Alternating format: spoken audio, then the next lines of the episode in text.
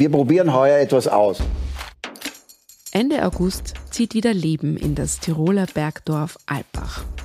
Denn das Europäische Forum hält dort knapp zwei Wochen Einzug. Aber dieses Jahr wird, wenn man die Vorzeichen richtig deutet, alles anders. Denn das Europäische Forum Alpbach will ganz neue Wege gehen. Und zwar jetzt wirklich. Da wird viel altbewährtes abgesagt und gestrichen und Neues eingeführt und gedacht. Das polarisiert im Vorfeld ganz schön. Wer hätte das gedacht? Wobei es zieht auch neue, jüngere und internationalere Gäste an. Man merkt schon einen Unterschied. Also bei, bei den Jüngeren, denen gefällt das irrsinnig gut. Aber der große Umbau stößt eben auch auf Kritik, wie der vor zwei Jahren neu bestellte Präsident des Forums Andreas Treichel und sein gesamtes Team schon bemerkt haben. Ich erkenne meinen Altbach nicht wieder. wieder, wieder, wieder, wieder.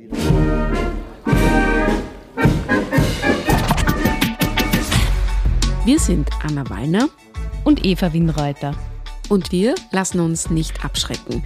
Das heißt, wir fahren auch in diesem Sommer ins Tiroler Bergdorf und berichten vom Europäischen Forum Alpbach im neuen Kleid.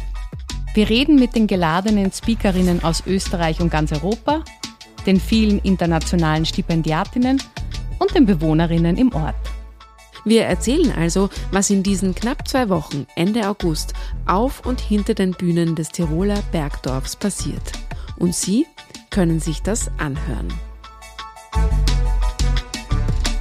Was in Alpbach wichtig wird.